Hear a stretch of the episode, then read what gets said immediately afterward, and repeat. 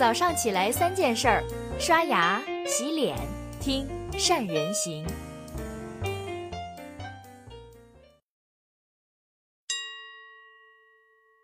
准备出发，全程五点九公里，大约需要十九分钟。大家好，我是宋子，您没有按错导航，您是在听我的文章。听到这嗲嗲的声音，对于在路上拥堵的男资金来说，这么贴心、个性化的服务，还时不时再亲切的问候几句“注意驾驶安全，小心身体疲劳”，再堵的路、再长的旅途，您估计都会愿意。我在想，高德公司呢，一定花了不少钱请林志玲录制吧？那高德地图呢，五月份的日活跃用户量达到六千万，那十月份刚刚公布的数据呢，上升到一个亿的日活跃用户。那估计呢是志玲姐姐的声音功不可没吧。后来想想，千变万化的路名和路况，志玲姐姐有多累啊？城市还有不少的新路、新大厦去建成，要不断去更新，这个代言费呢，没有一个亿也要好几千万吧。但是，但是，但是，现实呢是残酷的。科大讯飞的董事长刘庆峰呢，让司机的爷们的幻想给破灭了。刘董事长说呢。这高德地图导航上面，林志玲的声音呢，都是用我们的声纹技术和电脑合成的。女神呐，原来是电脑，难怪能服务的这么贴心，就是呢一个电脑的播音员而已。反应快的读者会想，这种技术会不会被坏人给利用呢？老婆，我今天给孩子买学位房，很多人抢，要马上下一百万定金，银行卡不够钱，给我的卡转九十九万，要快。刚刚听到这个声音。就是我用科大讯飞的这样的黑科技给制作出来的。您老婆听到了这个声音会转钱吗？这不是在电话诈骗吗？记住以后要乖了啊，不要乱摸，指纹会丢失；不要乱说话，声纹会丢失。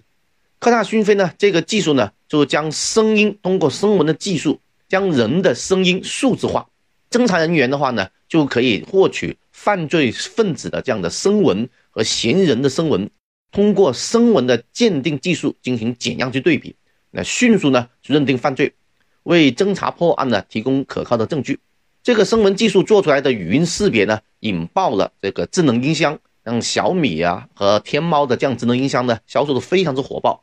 抖音呢还爆出了一段视频，是孩子呢问智能音箱来完成数学作业的一个视频。我家里面呢有几个不同品牌的智能音箱，体验过还挺好玩的。其实，当我看到这个信息的时候，让我思考的不是声纹技术和语音识别智能音箱有多牛、多好玩，而是在思考我们企业的产品如何才能数字化。我用了近三年的时间，研究了二十三个行业、一百四十五家指数型增长的独角兽企业，总结了十一个核心的指数增长的模型。其中首要的核心要素呢，就产品都是数字化，因为只有数字化才会网络化，才能智能化。然后实现指数增长，大家呢只能看到人工智能是未来的趋势，但是我们的产品无法数字化，也就不能智能化，指数增长呢也就无从谈起了。那您的产品和企业能活多久呢？我们来看一组数据，美国标普五百强的平均存活的时间，在六十年代呢能在五十到六十年，到八十年代呢有二十五年到三十年，到了最近几年呢就大概十二年左右的时间。是什么样的原因让五百强的企业加速衰败甚至灭亡呢？其中核心的原因，数字化的转型呢，加速了企业优胜的劣态。一九七五年，柯达公司的工程师史蒂文呢，发明了第一台的数码相机。当时这个数码相机的话呢，像烤面包机这么大，有七斤重，分辨率的话呢，只有零点零一的像素，而且最多能够拍出三十幅的黑白的数字图像。当时柯达公司呢，拥有了十四万名的员工。在美国呢，它控制了百分之九十的胶卷市场，并且占据了百分之八十五的相机的市场的份额，垄断了整个行业。为了保持原有的相机加胶卷加相纸的盈利模式，柯达公司的高管呢，放弃了产品数字化的机会，选择了雪藏这项数码相机的技术。在硅谷著名的摩尔定律的影响下，数字化的这数码相机呢，技术突飞猛进，传统相机呢，已经变成了古董。柯达公司的盈利模式变成了亏损的模式，在二零一一年也就宣告破产了。现在的数码相机已经从零点零一的黑白的像素，达到了四千万彩色像素，达到了四十亿倍的增长。当您的产品实现了数字化，然后指数化的增长是非常的恐怖的。五百强呢，也是在这种数字化的浪潮中呢，加速的衰败甚至灭亡。同样，美国的百年书店巴洛书店的话呢，拥有一千家的实体书店，四万名的员工，也被的话呢，亚马逊的 Kindle 的阅读器革了命。那最近五年呢，关闭了三分之一的书店。传统企业如何去数字化呢？读者说：“老宋，你不要再给我们传统企业制造焦虑了。二零幺八年呢，中美贸易战紧缩银根，让我们已经够焦虑了。是的，焦虑是会痛苦，痛苦呢是人两大的动力中最大的动力。”看我的文章呢，自然也会给大家带来解药。传统企业如何数字化呢？国务院发展研究中心呢，在二零幺八年发布了传统产业数字化转型的模式和路径的报告。报告呢指出了数字化转型的分步实施的一个路径，可以概括为四个阶段。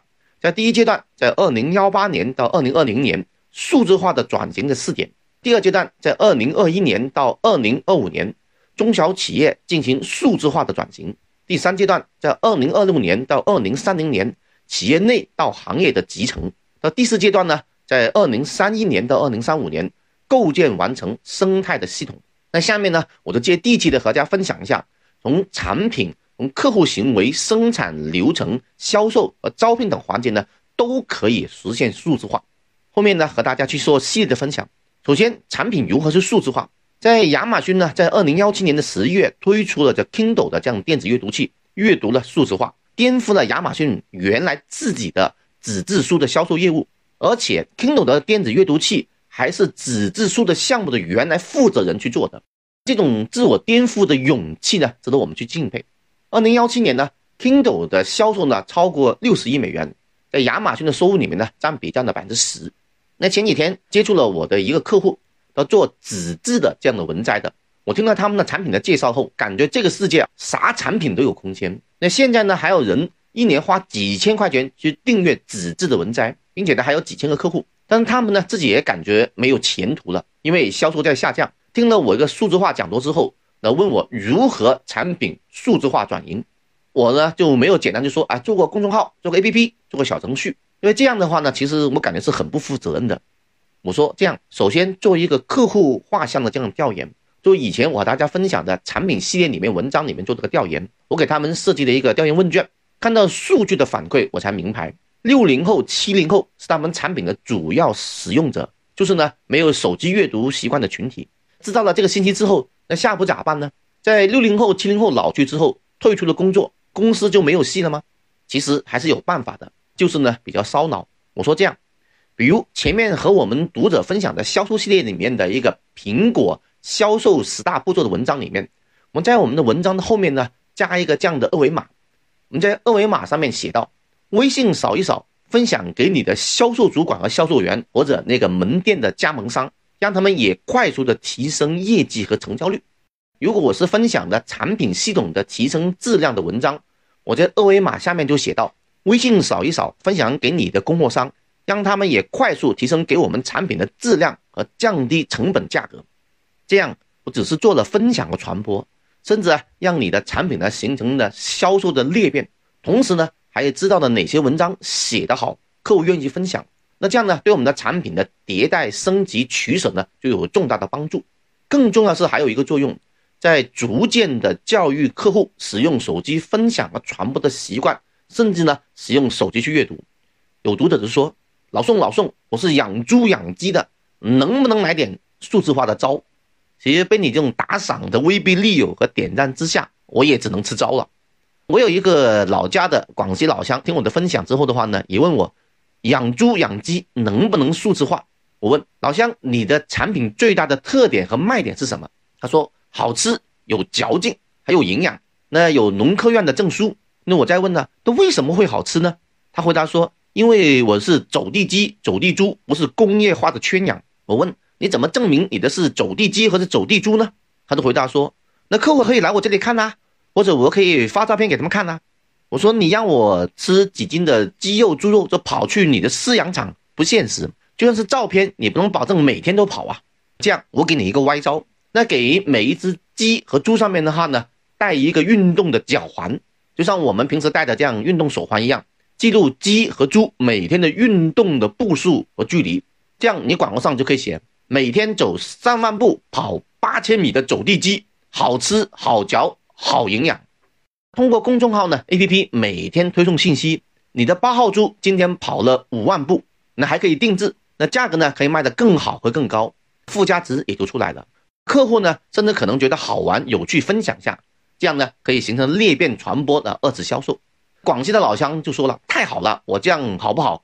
老宋，你不是说只有数字化才有网络化吗？那我给猪的头上戴个摄像头，直播他每天的生活，那不就是网络化了吗？不更有可信度了吗？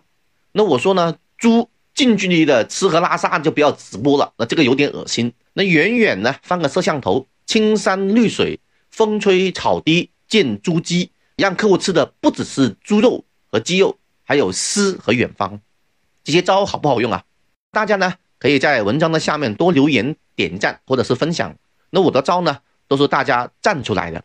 那这些招的话呢，看上去好像是头脑发的点子，其实呢背后有产品创新的这样的底层的这样的一个逻辑。欢迎大家呢在留言里面说一下你是哪个行业，有没有什么想到什么招数来做产品的数字化的招，或者呢你想不到数字化的招也可以留言，让我们的数万名读者看到你的留言。说不定给你出个歪招，歪打正着呢。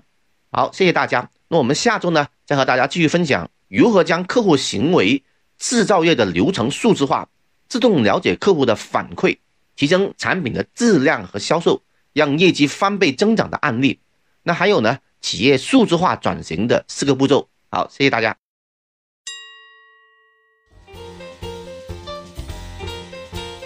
关注善人行微信公众号，每天早上六点三十分，咱们不听不散。